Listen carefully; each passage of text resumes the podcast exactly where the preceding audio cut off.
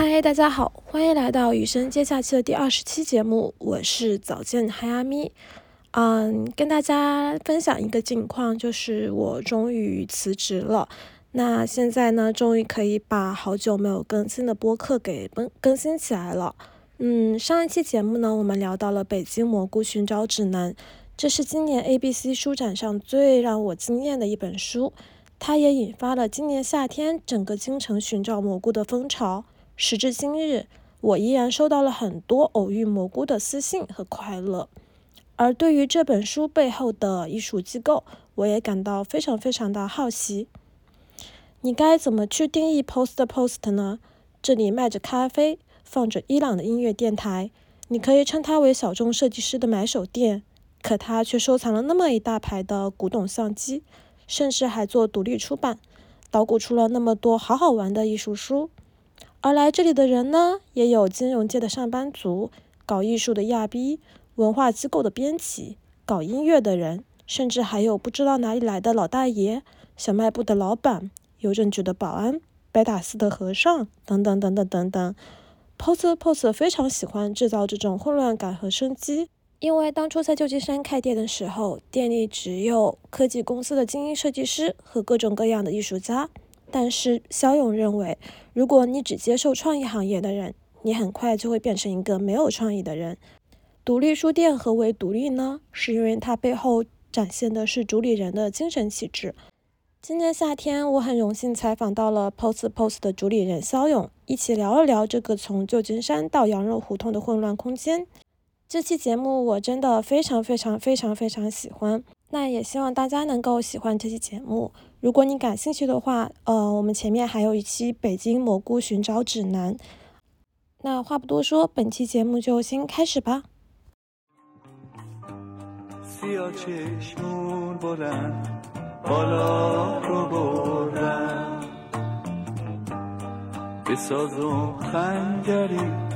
میشه فولا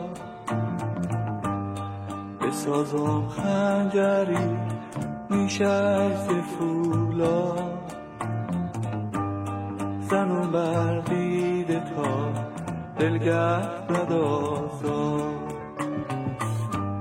زن و بردیده تا دلگه نداختا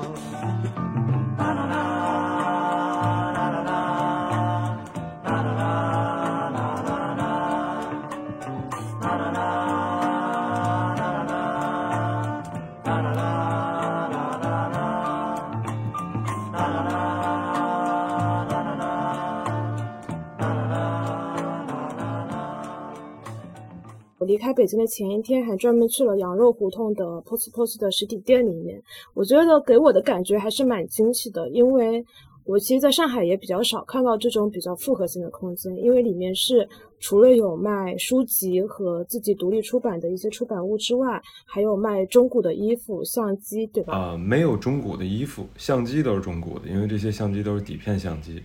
这个是我可能十年前。还再久，还再久一点。我在西雅图的时候开了一个相机店，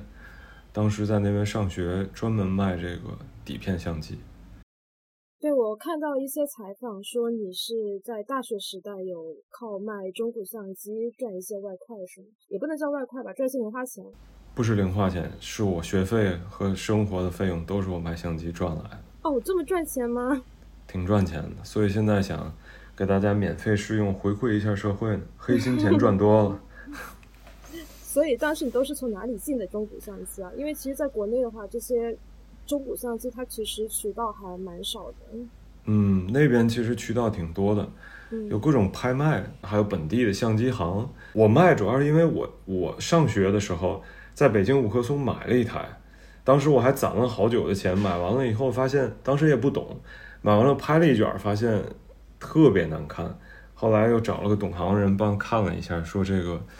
呃，镀膜都花了，说这东西是不可修复的，你就上当了。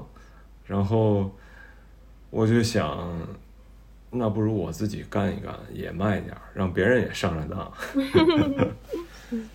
对，所以你是那个研究生时候也是报考的摄影专业是吗？呃，研究生的话，我们学校是没专业，它就是不分专业，所以是什么课都上。我看到你店里面其实还有卖衣服，但是你刚刚说不是中古衣服是吗？是买手店类似这种？不是中古的衣服，这些衣服都是，嗯，每一个品牌都是我们去聊来的。嗯，像有一个牌子叫 Icos Lata，是一个纽约这几年，可能是近五年做的非常好的一个品牌。两个人，一个建筑师，一个艺术家做的。然后我们想代理他们的衣服，当时计划了两年。去他们洛杉矶的店找他们，然后我们纽约的同事去他们纽约的店去找他们，一开始都没找着，到后来机缘巧合吧，可能疫情都闲下来了，然后我们才联系上，然后再把这个品牌聊下来。我们代理的品牌基本上国内都是我们唯一的代理，或者是我们代理的时候还没其他人代理，都是比较小巧，然后背景比较奇特的工作室，像柏林那个 Sample，他们是做。学社会学的一帮人做的哦，我有看到说设计师以前是学社会学的，并不是完全设计出身。你们其实你们几个主理人也是是这样。我以前是学会计，嗯，本科、研究生才学的艺术，而且当时选的课主要是电影啊、戏剧理论这一类的。不过你们的那个主要收入渠道是不是还是以咖啡为主？哦，那也不是，服装其实在线下的收入占了很大的比例。在线下服装也占了很大的比例。对对对，因为这些品牌，像我刚才说的，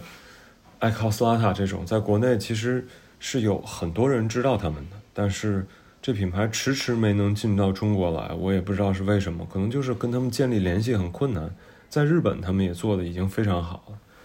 所以像这个品牌，大家如果想买的话，就只能找我们。哦。所以后来买了一次之后，啊，就会反复找我。哦，所以不是咖啡是主要来源，是冲着咖啡来的人是最多的，对吗？对，冲咖啡来的人有一些不知道这是书店出版或者是买手店，我觉得这种状态还挺好的。好多人，比如从微博来的，就以为这是纯书店；然后从 从什么大众点评来的，就是以为这是纯咖啡厅；然后从公众号来的，可能知道比较多一些，知道这是做各种各样的东西。然后从小红书来的，可能以为这是个背景墙之类的。对对对，我当时去店里的时候，就是有两个男生一直在拍照打卡。就我待了大概两个小时，看了一些书，然后逛了逛空间，他们就真的拍了两个多小时，让我觉得非常的惊讶，恍惚就回到了上海，你知道吗？对对对，是这样。说到这里，正好想聊一下，就是反网红、反消费主义，你首先要有能力运营起一个网红店。你当时话说过这样一段话。首先，我觉得现在已经不是现代主义那个时间了，现在已经是当代社会了。所以，你要批判一个东西，但是保持置身事外、冷静旁观，这不太可能。嗯，你必须加入到他们之中，呃，才能明白这个机制是怎么运作的。你要批判资本主义，你就需要变成资本主义运营中的运行中的一个部件。变成一个齿轮，变成一个螺丝钉，变成一个皮带、传导装置之类的，你才知道，啊，整个这个环节是怎么动起来的。所以我一直的观点都是，在现在，就是在当下这个时代，你如果想要对某一个事件做出回应，那你最好就是这个事件的参与者，即使不是发起者，也要参与到其中。所以当时。我们对于这个书店成为网红店这事儿还是挺警惕的吧？我们开店那年是哎零九年还是一零年？那时候其实就已经有这趋势了。大型的书店，像北京这边 Page One，还有那个叫后来开的叫中书阁，已经网红化了。倒不是说他们主动运营往这个方向，而是说，呃，被利用成了一个网红打卡的地点背景墙，然后。那你作为一个正常运营的商店，你又不可能说我这儿不允许人拍照，你也不太、不太、不太能严格执行这件事儿。你不可能一直就派几个店员看着，只要有人拍照就跟他说不能拍。我觉得这个也不太合理。所以我们当时想的就是，如果是这样的话，那不如我们就用其他方式介入到这件事儿里。为什么不给网红们？设定一个陷阱，然后这个东西倒不是全然攻击他们，而是说把他们诱骗到这个拍摄的环境里，让他们变成一个被讨论的这个内容，然后等到那个时候，他们再看见自己的时候，会不会有一种全新的体验？无论这体验是批判性的，还是觉得哎呀受到了攻击或者受到了嘲讽，再或者是他们觉得哇，这东西确实是有意思，自己变成了作品的一部分。这个我可能又得简单介绍一下我们做的那个，我说了几遍，千人千面是吗？对 对对，嗯，就希望听听过的人别太烦了就行。嗯、因为这是两年前就开始做的一个项目，就是最开始从法国的一个出版社叫 RVB 进了一本书，这书就是正呃方方正正的，很厚，呃几百页，然后封面是一个人脸，然后内页也全都是人脸，这个就是人摆出不同的表情了。这其实就是一个作者最开始他就质疑一件事儿，他就质疑现在这个深度学习系统从啊社交网络上调取人们上传的这些照片里的表情信息，来更好的给你投送广告，比如说你大笑啊之类的，他就可能给你投送酒类啊，或者是跟开心相关的东西。如果你哭抑郁，他有可能就给你界定为一个哎需要被这个投送。也许也是酒类，也许是抗抑抗抑郁药物之类的这种啊广告投放方向，他就觉得这不准确，所以他就找了格拉斯哥大学的一个嗯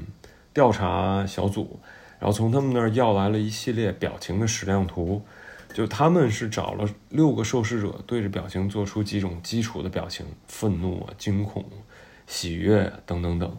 然后他们收集来这表情之后。就做了这个数据库嘛，然后就给到了这艺术家。艺术家用这表情库干嘛呢？他就找到了当时最先进的表情识别系统，是微软底下的一个团队。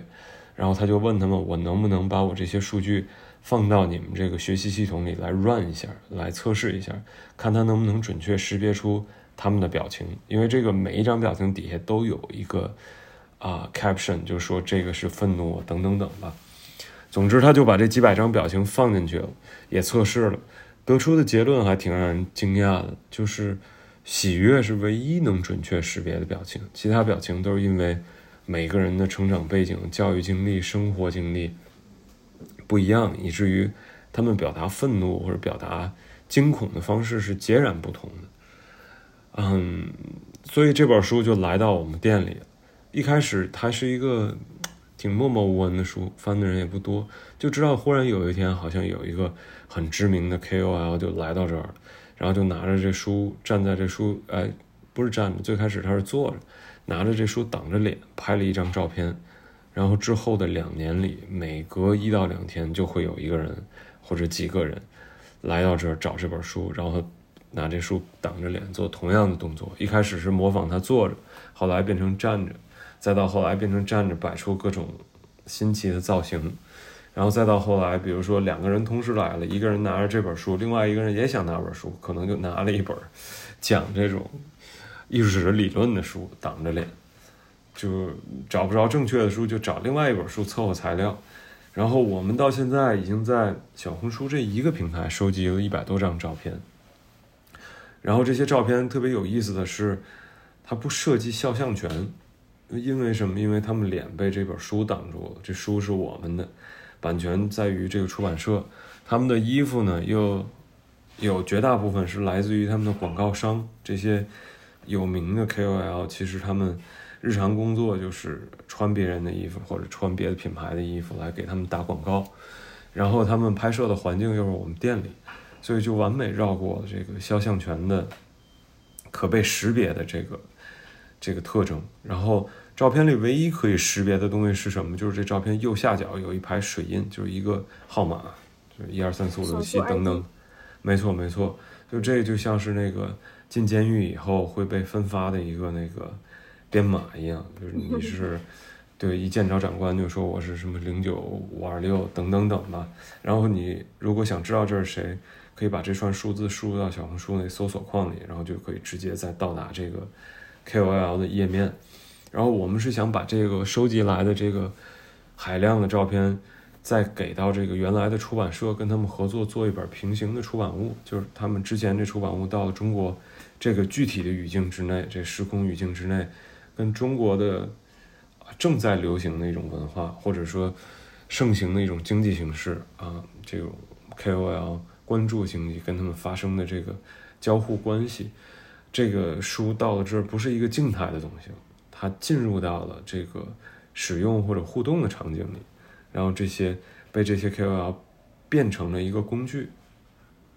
然后它就以这种文本再生成的形式又又又出现了一次，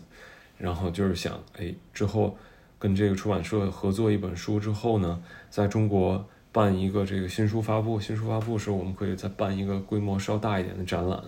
就把这一百多张照片再把它们都印出来，然后我们可以顺着这号码再把这些 KOL 邀请回来，等到 opening 是，就是希望他们看到自己跟其他一百多个人做的是同样的动作。我很好奇他们的感觉是什么，不知道是被攻击，我再重复一遍，不知道被攻击还是觉得哎有被嘲讽，或者被引诱到这里，再或者是觉得哎，我跟谁谁谁同款了，我跟更大的 KOL 同款了，这个会给我带来更多的流量等等等。嗯，我觉得这个说到底可能不是一个攻击性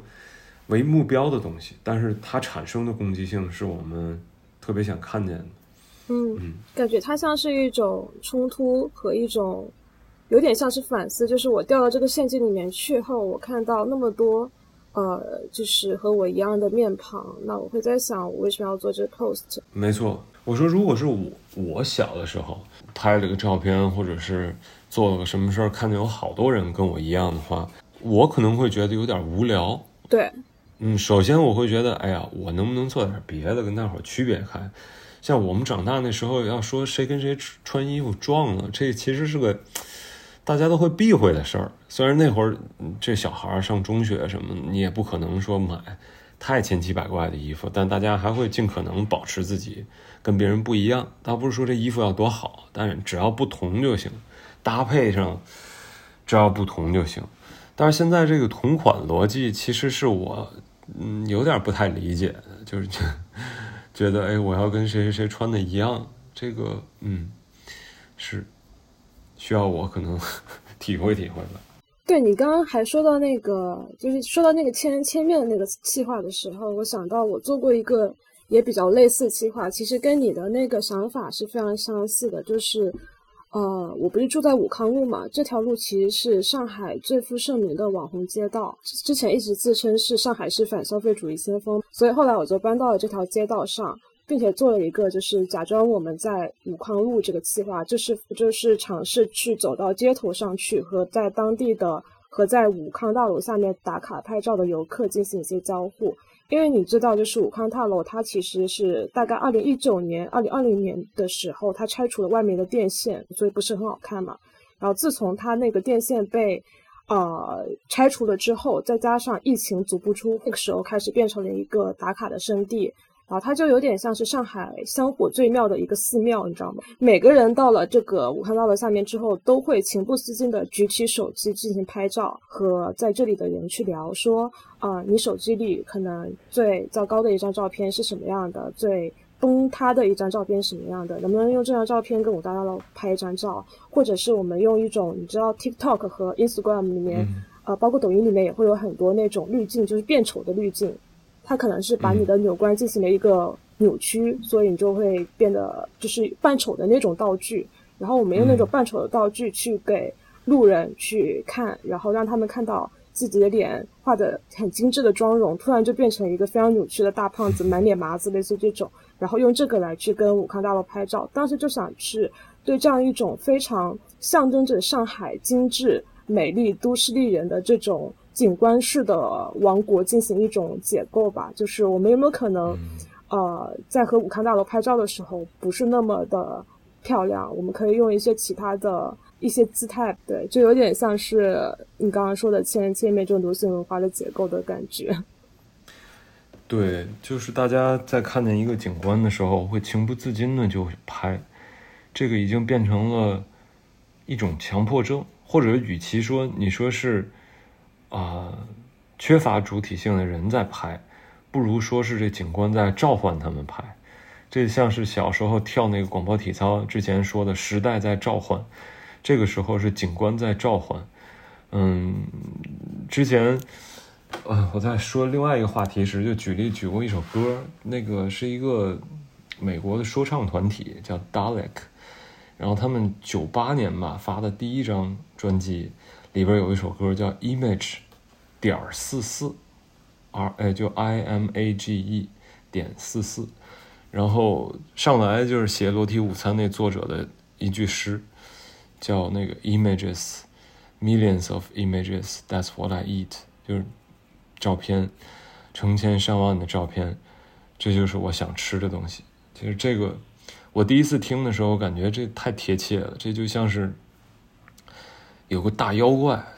然后他就以食用被拍出来的图片作为景观式的图片。嗯，作为食物，然后他每一天都在疯狂的吸取这些图片，然后这个拿着照相机的人就像是要把他喂饱的这些，嗯，给他提供食物的人，甚至不知道自己为什么要拍，或者是这个作为景观的武康大楼在召唤他们，或者是作为要吃掉这个。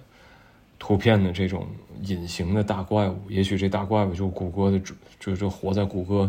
总部的那个主机的存放的那个黑箱子里，是一个比较想象性的存在，但是它确实就在那儿。比如说，咱吃了一顿饭之前，大家会不由自主的在动筷子之前先拍一顿。对，没错。然后那怪物的胃可能就是一个无底洞，因为。有无数的人去滑入到这样的一个洞里面去，然后用同样的姿势去填补它，然后它永远好像就不可能被填补上，因为永远会有新的人在重复着一样旧的动作。啊，没错，其实这个啊，我可能这话锋一转，转的有点大，就是它是一个特别不环保的事儿。为什么这么讲呢？比如说武康大楼的照片，我如果也想发一个，就是简单告诉大家我到那儿去旅游。我完全可以下载一张，因为如果我再拍一张的话，这会占占有这个储存空间。如果我们把储存空间把它想象成一个实际存在的地方的话，其实同样的一张照片，在这某一年里会被无数次的反复制造。其实这是一个对电量也是消耗，因为电也是需要资源的；对储存空间也是消耗，因为储存空间。也是需要各种金属资源、矿产资源，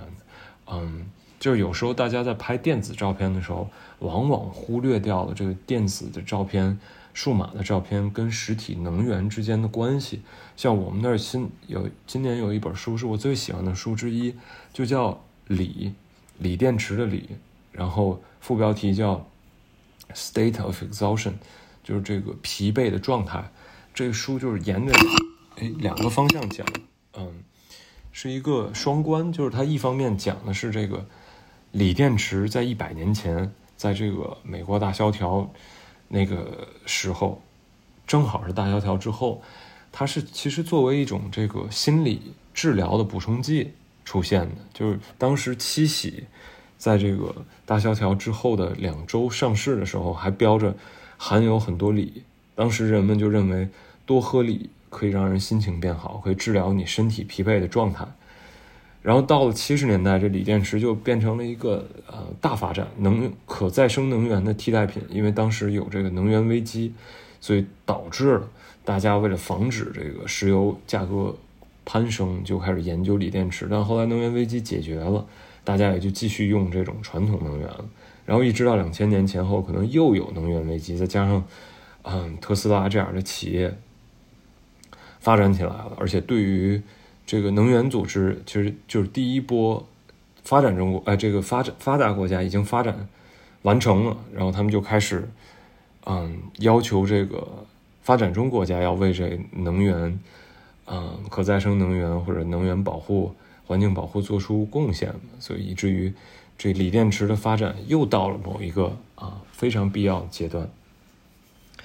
然后。这些年，近二十年，锂电池又成了一个大热的话题。然后这个时候，锂电池就不再治愈你身体的疲惫了，因为过了一百年，其实心理医生对于锂的使用已经非常克制，虽然它还有。这个书买完了以后，我们有个读者还上网买了一瓶这个锂补充片，说哈它确实有用，但是很缓慢。这二十年它治愈的是什么？它治愈的是市场的疲惫，它治愈的是你 iPhone 的疲惫。然后这本书其实就是把这个啊大家想象的数字文化、屏幕文化和玻利维亚的这个几千平方公里的盐田，因为锂元素是从这盐田里提取出来的。他把这两个东西连接到一块儿，就是告诉大家，数字文化其实是需要剥削这些矿物能源、剥削玻利维亚活生生的这些劳动的人，才能提供闪闪发光的这一块一块的小屏幕。嗯，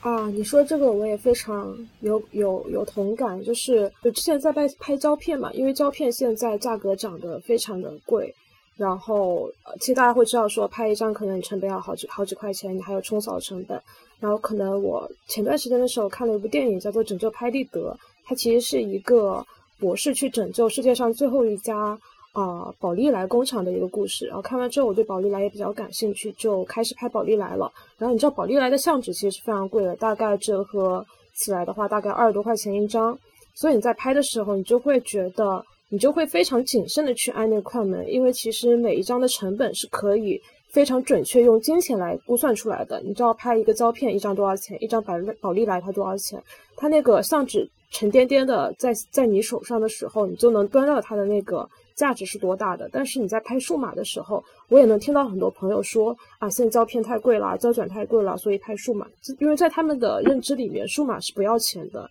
你每次可以。你可以按下无数次的快门，然后去获得一张你认为的什么决定性的瞬间也好，或者是你认为很好的一个一个照片也好，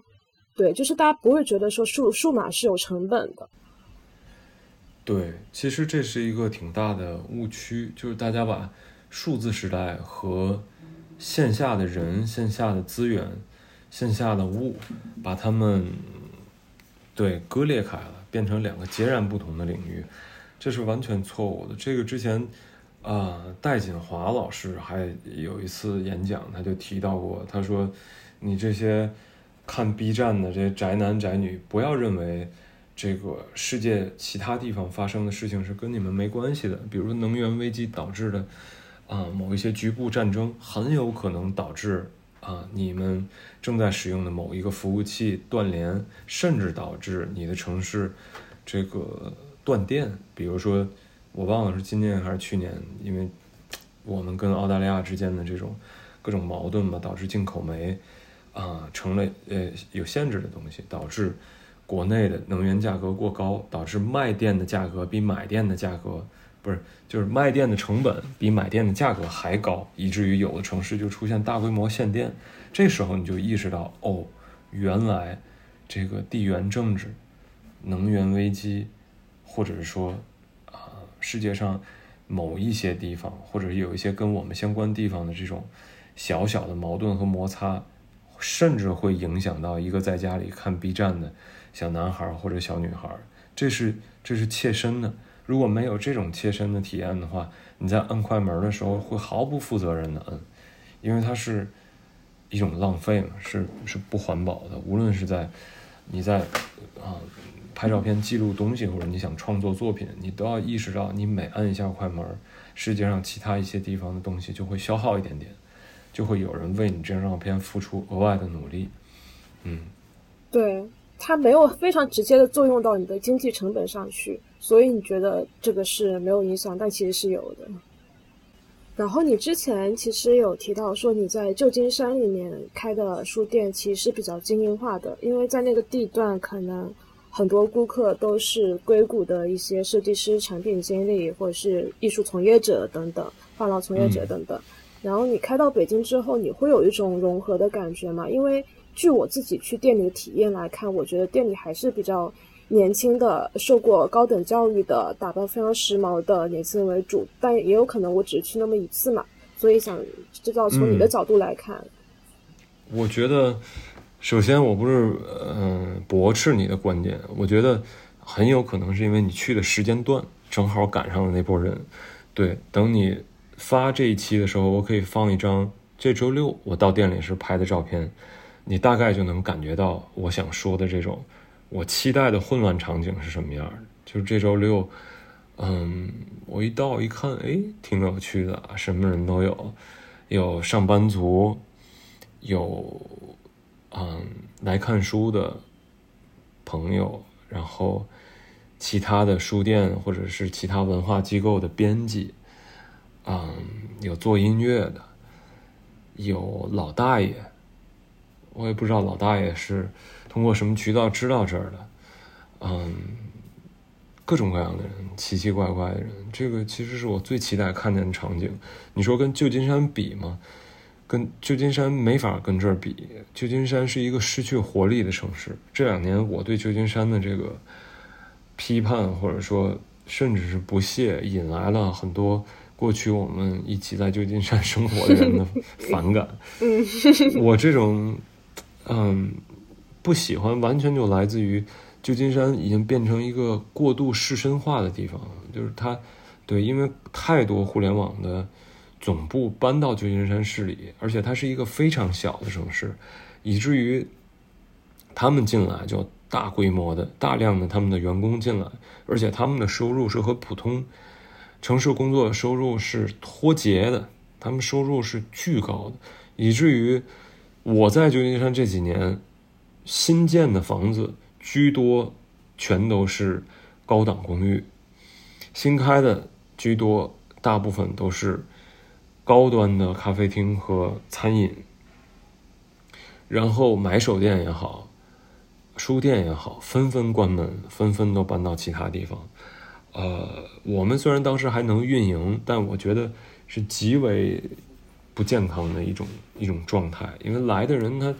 完全局限于这个创意行业。如果你只接受创意行业的人，你很快就变成一个没创意的人。因为因为对，因为大家不是在过生活，大家是在搜集素材，这是一个很可怕的事儿。嗯，我身边的艺术家朋友也是这样，就是如果你，比如你是个摄影师。你看见任何令你兴奋的东西，你都是以相机来，嗯，记录它的话，很快你就 exhausted，就就疲惫了，身体疲惫，灵感疲惫，素材也，就是素材库也疲惫掉。我觉得有很多东西要要去体验吧，嗯，无论作为一个喜欢评论的人，还是一个喜欢创造的人，嗯，像昨天晚上去看了那个。叫《欢鸟吃雏》还是《鹳鸟吃雏》？那个电影给我的印象就是，我感觉现代人或者说当代的这个生活在这个时代的人，好像很难再有他那种，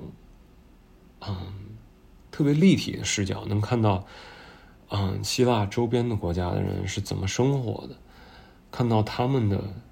语言习惯、生活习惯。我觉得这个事儿可能对于现在的人来讲很难保持长期，或者是。广泛的关注，因为现在人这个注意力是非常难集中的嘛。话说回来，搬到北京跟旧金山最大的不同就是，这边这一天不同时段人会来完全不一样的人。之前我做那个地图，其实也想说这个，就是哦，看到了，你说周边环境适宜那一句吧？对对对，店附近这个北边有广济寺是。北京求姻缘非常灵的一个寺庙 是，对。然后这个胡同的东口是自然资源部，对面是开心麻花剧场。开心麻花剧场的啊东边是冈瓦式教堂，是北京规模特别大的一个教堂。到了这个基督教的年节，那边就会戒严。胡同的西口是政协礼堂，然后再往西。西南一点点是北京的金融街，就相当于上海的陆家嘴。钱，搞钱。对对对，对就是搞钱的，有搞钱的，有搞权力的，有买笑卖笑的，对，有有有花钱求姻缘的。呃，所以这个这个店附近的这各种场景，其实是由经济连接起来的。无论是你想笑，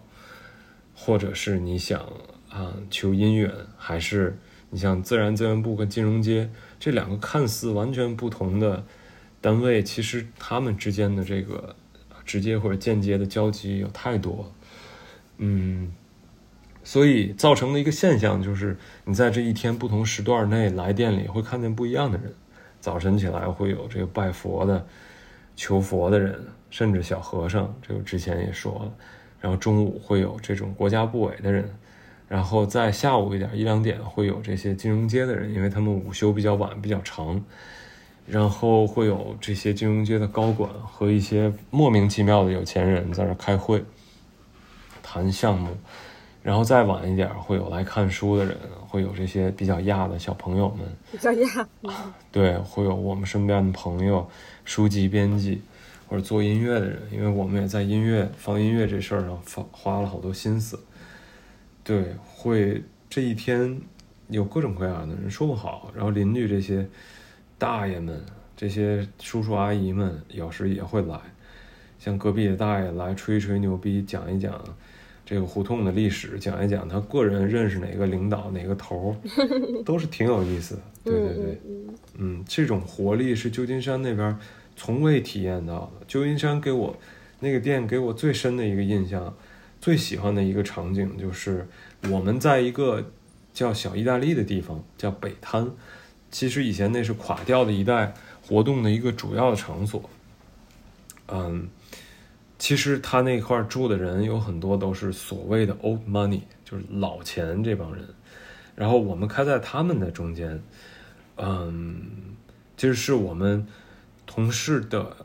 啊亲戚的一个房子，他之前是租给了一个意大利的老太太，一个做纺织的人，做这个裁缝做了四十年。我们开的时候连他那裁缝的招牌都没没改，就直接留着。现在谷歌地图还能看见那地方。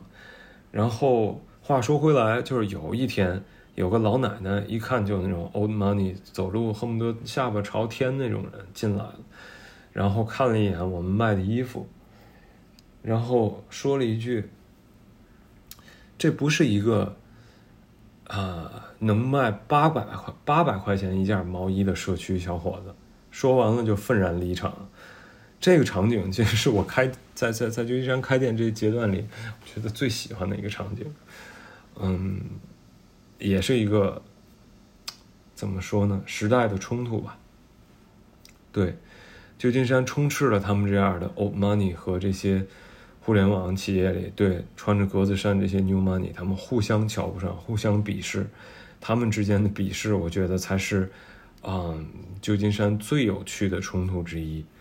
对我当时呃，就是去到你们店里的时候是走胡同嘛，就走了很多的胡同，然后当时是天色快暗了，然后一直就是在路上低着头赶路，走着走着走着就突然抬了下头，然后就看到遥远的西边，哎呀，很近的西边吧，然后有一个白塔寺，就你们其实离北塔寺也很近嘛，我就突然想起来我一个在上海的建筑师朋友，他讲过一句话，他说上海缺少的是那种。有一些宗教感、有一些庄严感的一些地标性的建筑，比如说上海有很多的湖呃那个弄堂，然后很多的商场，但这些东西都非常的市井化。当然不是说市井化不好，但是就一座城市里面总是会有一些可能比较精神图腾类的一些宗教式的东西，像是北京的白塔寺，或者是二环以内的，比如说像故宫这类东西的存在。然后它和其他的一些介质，比如说像是非常市井化的、非常老百姓、平民老百姓的胡同也好，或者是一些商场也好，形成一些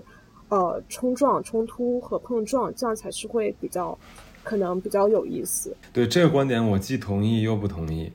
嗯，同意的就不说了，我觉得说的挺有道理的。但不同意的点是在于，我认为的北京的生活不在白塔寺，嗯，不在鼓楼，不在故宫这些地方，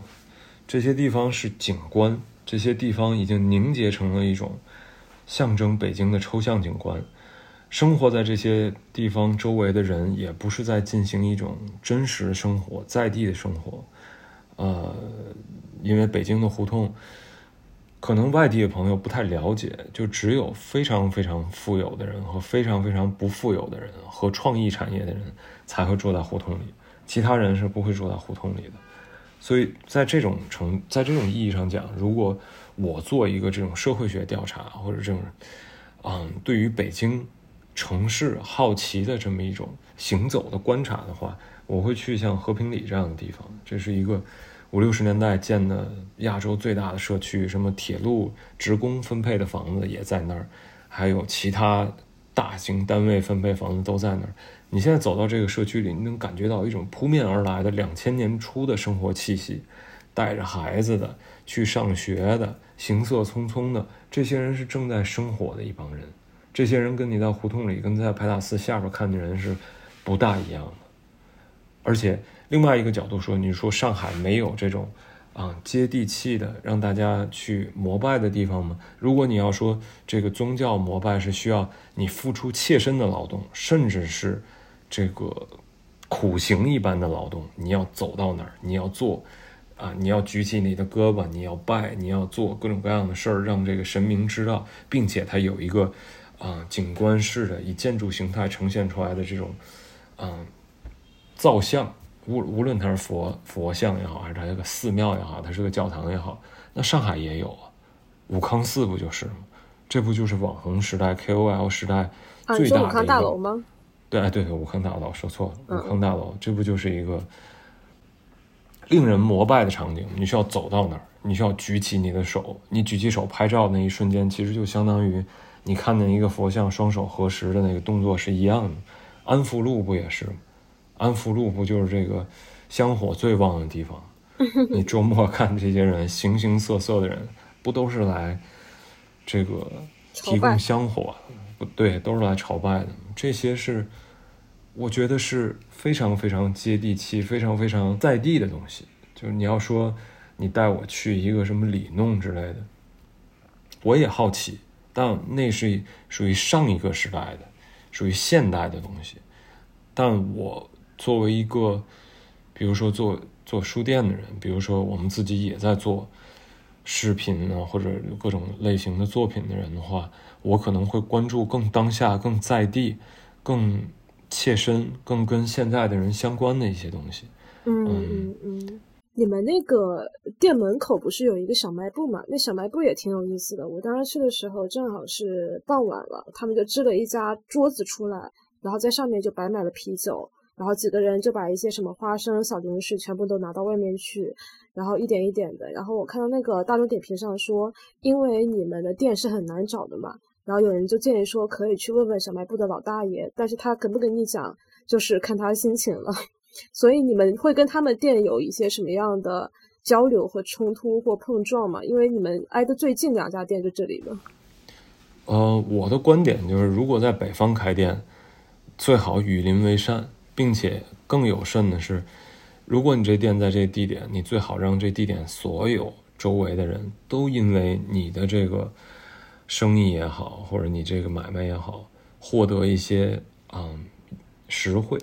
这样的话大家都开心，就不会造成各种各样的问题嘛。因为我觉得北方社会跟南方社会比起来。不公平，更讲究人情。对，比如这小卖部，那我们能在他这儿买，就不在别的地儿买，对吧？啊，我能在超市买对对对，互相照顾。谁要买烟什么就都都推到那儿，我自己的烟也都在那儿买，没事儿去他那儿转一转，聊一聊。我觉得这个，像我们跟门口隔壁这国务院是个国务院的机密邮邮件收发办，一个大的单位，跟他们的这些保安什么也特熟，没事就跟他们聊聊天，让根烟之类的，没事就大哥大哥的喊着，所以大伙儿其实对于我们来说还都比较友好。我们隔壁邻居老大爷有时嫌我们吵，就过来说我两句，但也从来不会认真。他儿女都在广西师范大学出版社工作，他也一看我们也是做书的，就特别理解，人特好，长得跟北野武一样。我觉得老老北京的这些这些特别有趣的地方啊，就在于这些胡同里生活的老大爷，他现在不见得都在胡同里，因为好多人都被腾退走了嘛，以至于我说胡同不是真正的北京，就是你可以这个五环外安置房去找这帮大爷们，你可以比如说有的时候你你做出租还能碰到这种大爷，这种大爷话里其实带着很多很多的这种本土的智慧，就是话他不跟你说满，不跟你说全，都给你挑明了就没劲了，他要点你，对对对，然后他们又是见过世面的人，是吧？他们可能几几辈人都在这儿，见过各种事情，就是历历在目，以至于他们说的话很辛辣。如果让我用一个南方又很克制，嗯嗯嗯，就不会把什么都摆到台面上说了，那就没意思了。对对对，他都跟你挑明了，那就没意没意思了嘛。北方人，我觉得包括我们天津人，其实也是这样，就是这梗不能给你挑明了。说梗的人自己绝对不能笑，说的时候当它不是梗，大伙哈哈笑，你都得特镇定，这种才是效果。如果你说你讲个东西，你讲个笑话，你自己先乐了哈哈大笑，那完了，这一下就破了，没那对，气氛破梗了，是。对对对对对，书店是个生意这事儿，我觉得，对大家最好别把这个忽略掉吧。嗯嗯嗯，书店不是一个纯情怀、靠理想养活的东西，嗯，还是一个实实在在的买卖。就如果你不能让这个书店运营起来的话，你要靠情怀、靠其他地方赚来的钱，持续不断的供养这个书店的话，那这书店不就变成 又变成一个朝拜的地方，个人朝拜的地方？我觉得这个没有必要。它是一个，它首先是个生意，然后其次它是一个多好的书店，取决于它里边有多好的书和你怎么让大家看书这件事儿。而且我觉得你们店很有意思的一点是，你们也不光卖书，你们会卖很多你们感兴趣的领域和你们喜欢的东西。对这些东西可能不直接相关，但我觉得他们之间有有很多潜在的相关性嘛。就是买买衣服的人，很大可能他就会喜欢上店里的某些书；买书的人，喝咖啡的又有一部分。嗯，那为什么不让这些人啊变成这儿的其他的他感兴趣的东西之外的门类的顾客呢？一个是能帮助我们提供钱，二一个是他们自己也能看见更多的东西。我觉得对双方来讲都是个好事儿吧。嗯，没错没错，很赞同。嗯你本来只是来喝个咖啡，但是你突然就看到一个很有意思的书，或者是看到一件很漂亮、很喜欢的衣服等等，这些都是创造了更多的可能性，对对对打开更多的新世界大门也好。对，对对对，就我们那儿放的音乐，其实就经常激起这种，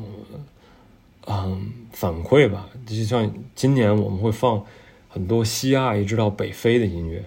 然后既有好的反馈，也有也有负面的反馈。负面的反馈就是有一次我在放一个巴勒斯坦的电子音乐人的作品的时候，有一个带小孩的妈妈就跟我们说说那个说你们这儿放的音乐怎么都跟抽大烟的音乐一样 然后我就跟他说：“我说你给我界定一下什么叫抽大烟的音乐。我说你你这是讲一种共感吗？我说你听见这音乐你就闻见你抽过的大烟味儿吗？”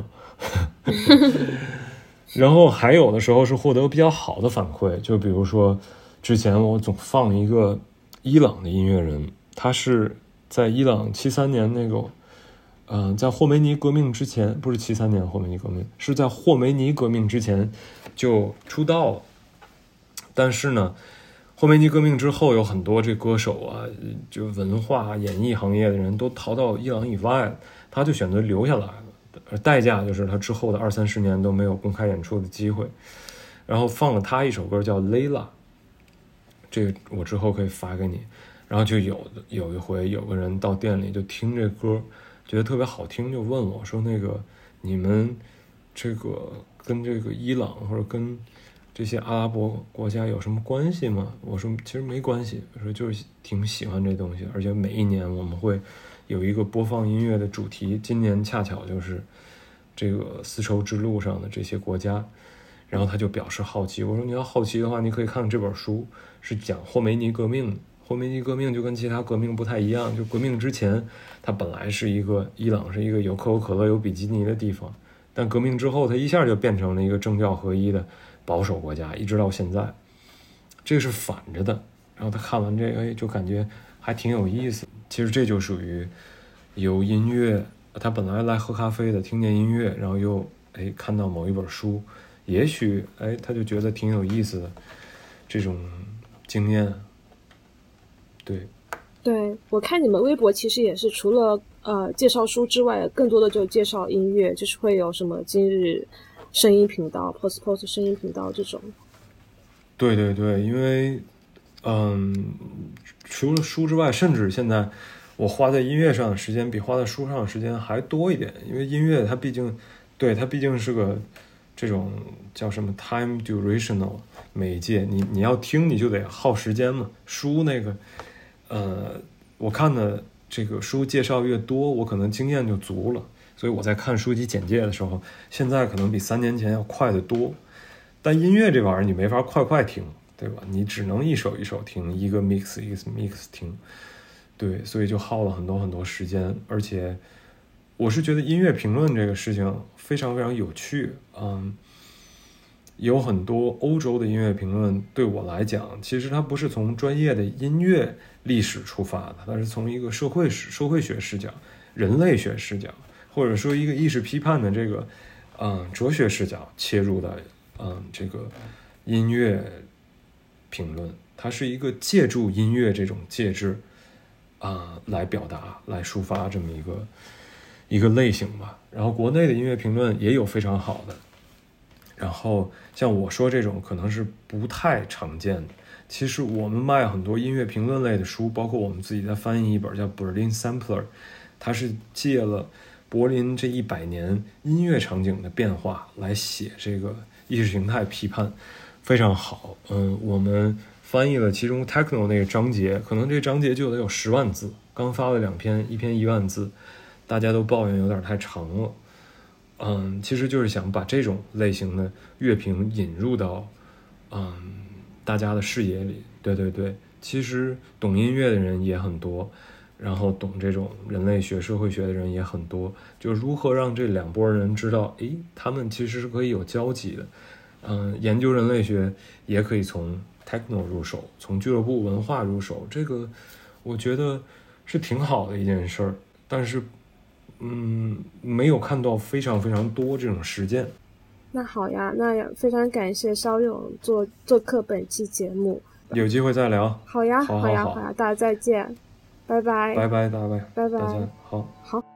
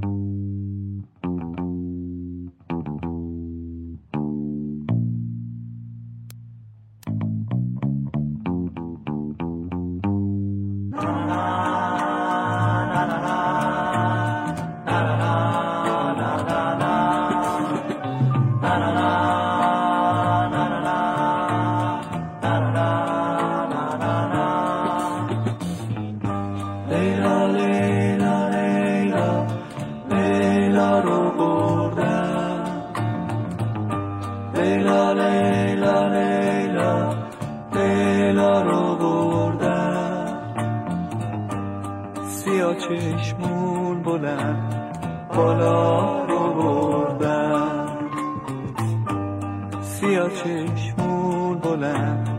بالا رو بردم ز دست دیره و به درد و فریاد. ز دست دیره و دل درد و فریاد. که هرچه دیده بی بده که هرچه دیده بی به دل